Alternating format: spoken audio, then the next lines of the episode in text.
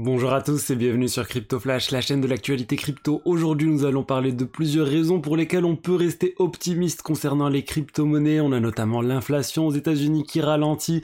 On a l'agence de notation Moody's qui devrait se lancer dans les cryptos. Dans la notation des cryptos, on va aussi parler d'Amazon et des cryptos et des NFT. Pas mal de choses se préparent. Donc plein d'actualités différentes. N'hésitez pas à rester jusqu'à la fin, vous abonner si vous êtes nouveau sur la chaîne. Tous les jours, je fais une synthèse des meilleures actualités crypto du jour. Commençons par le cours des crypto-monnaies.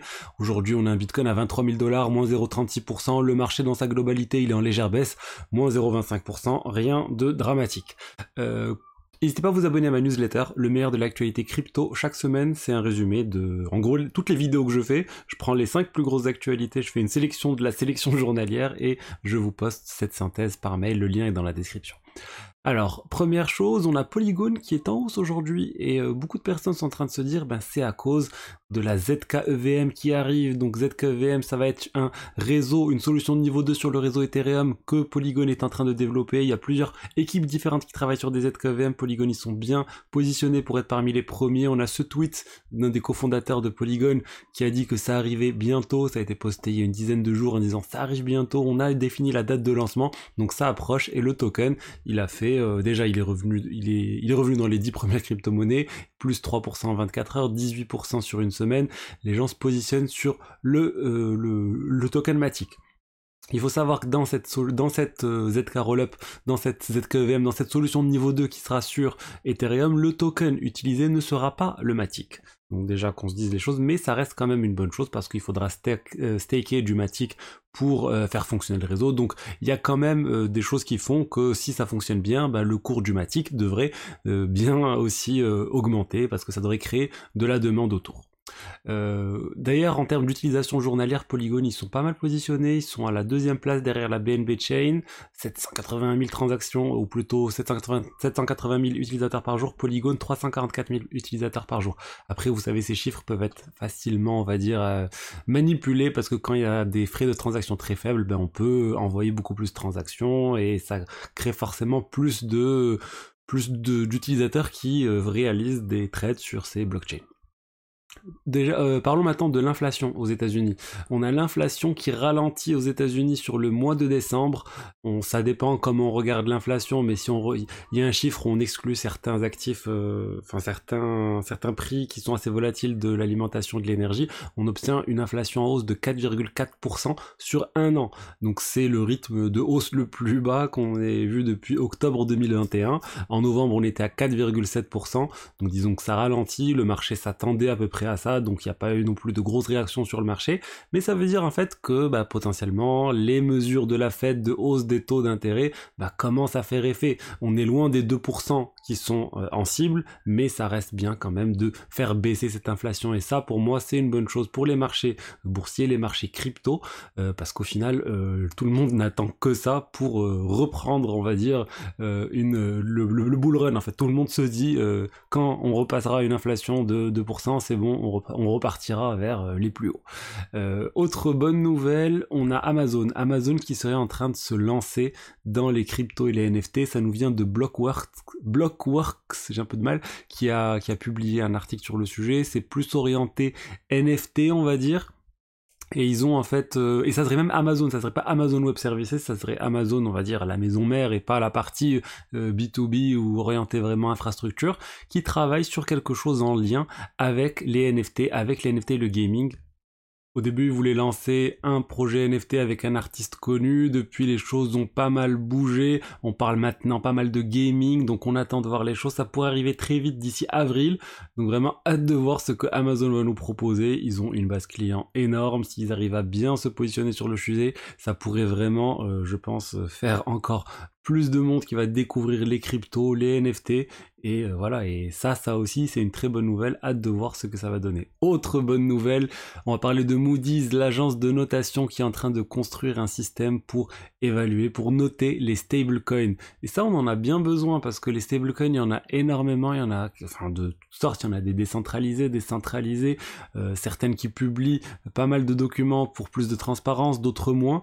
Et vraiment si euh, une agence de notation comme nous Moody's, qui est très connu auprès des institutionnels, donne une note, donne un moyen de savoir voilà quel, euh, quel est le stablecoin le moins risqué, le plus risqué, Ça serait une très bonne chose. L'information vient de euh, Bloomberg, c'est au tout début, ils sont vraiment au tout début de ce projet Moody's, ils, pourraient analyser jusqu'à 20 stablecoins différentes, donc j'imagine ça sera quand même surtout des stablecoins centralisés je pense, avec l'analyse des euh, attestations, vous savez les rapports qui sont produits par les stablecoins pour voir c'est quoi le collatéral qu'il y a derrière, combien de bons du trésor, etc.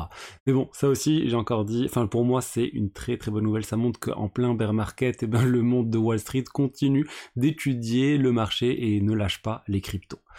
Maintenant, une information un peu moins bien, mais bon, ça on a l'habitude, c'est la SEC, l'autorité des marchés financiers aux US, qui vient de nouveau de rejeter un ETF basé sur le Bitcoin, sur le Bitcoin spot et pas sur le marché futur des Bitcoins qui existe déjà.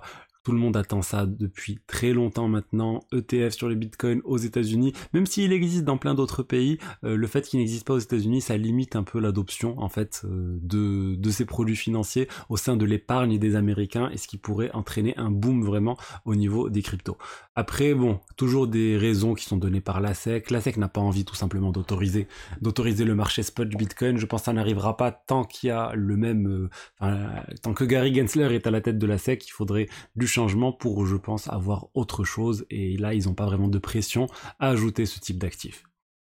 On va parler maintenant de AAV, protocole de finance décentralisé, qui avait connu une perte à cause d'Avraham Heisenberg, l'attaquant de Mango Market, le hacker, le manipulateur de marché, qui était arrêté depuis.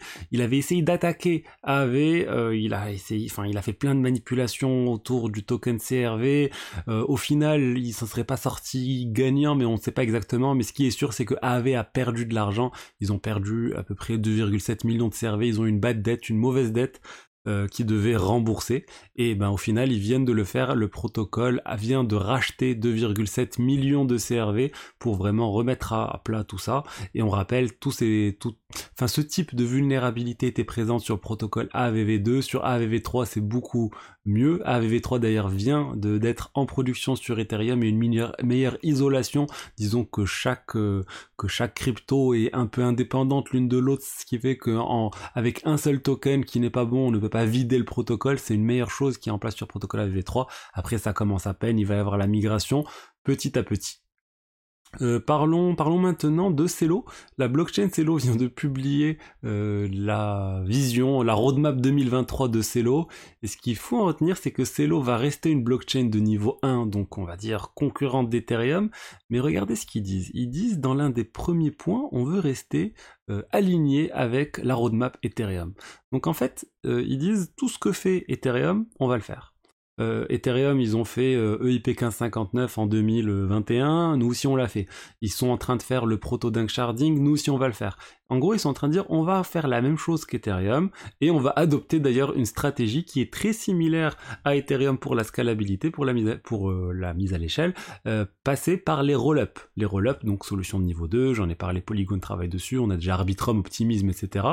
Et voilà, ils veulent toujours être la blockchain, la EVM, donc Ethereum Virtual Machine, la plus rapide. Ils sont en train de refondre les tokenomics, etc. Mais bon, c'est toujours intéressant de voir un peu ce qui se passe dans les les autres écosystèmes et on a pas mal de blockchains qui, euh, s'inspirent en tout cas d'Ethereum. De toute façon, la plupart sont issus du même code euh, de base. Hein. Euh, quasiment tous ceux qui sont issus de EVM, c'est juste des forks de Get qui est le client initial, qui est le client le plus utilisé, on va dire, sur Ethereum. Et après, chacun fait ses propres modifications. ensuite, on a un Floki Inu. Floki Inu, on peut appeler ça un meme coin, un shitcoin, je sais pas comment vous voulez l'appeler. Mais il a fait beaucoup de buzz, ils ont, ils ont fait pas mal de sponsoring au niveau sportif l'année dernière. Et euh, là, en fait, le token, il a pas mal augmenté, euh, plus de 14%, parce qu'il y a une proposition pour brûler, pour détruire 55 millions de dollars de tokens. Maintenant, il faut que la proposition euh, passe. Donc il faut déjà que tout le monde vote, etc. Mais je pense que ça va se faire. 55 millions de dollars, c'est pas non plus énorme, on va dire, au vu de la capitalisation de du euh, de, de Floki Inu.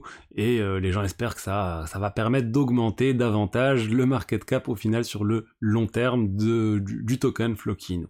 Et pour finir, on a en fait les potentiels acheteurs de Celsius qui ont été révélés on aurait Binance qui serait positionné, on a Galaxy Digital, on a aussi euh, Bank, comme j'ai oublié le nom, une autre, une autre société, Bank of Bank to the Future. Bon, euh, ce qu'il faut noter, c'est que pour l'instant, rien n'est acté. C'est surtout pour acheter les actifs euh, de Celsius pour voilà une dizaine de millions de dollars et ensuite permettre de permettre aux utilisateurs de récupérer l'argent qu'ils y ont bloqué sur Celsius, pas forcément la totalité, mais ceux qui restent sur Celsius. Donc c'est encore en cours. Il n'y a pas plus d'informations. D'ailleurs, a priori, les avocats de Celsius pensent que les offres, que l'offre et que les diverses offres sont trop basses. Donc bon, rien de concret à ce niveau-là, mais c'est juste pour dire qu'il y a quand même plusieurs candidats au rachat de Celsius. Voilà ce que j'avais à vous dire aujourd'hui sur les actualités crypto. J'espère que le contenu vous a plu. Si c'est le cas, n'hésitez pas à liker, commenter, vous abonner. Je vous dis à demain pour la suite. Au revoir.